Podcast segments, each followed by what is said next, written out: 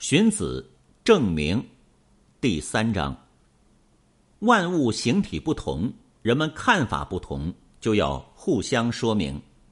不同的事物，如果名称和实物混杂纠缠在一起，贵贱就不能明确，同意就不能分别。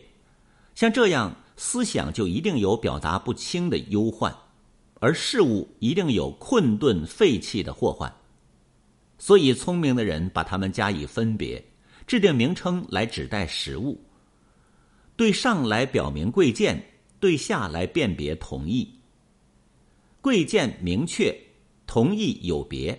像这样，那么思想就不会有表达不清的忧患，事物就没有困厄废弃的祸患。这是所以要制定名称的原因。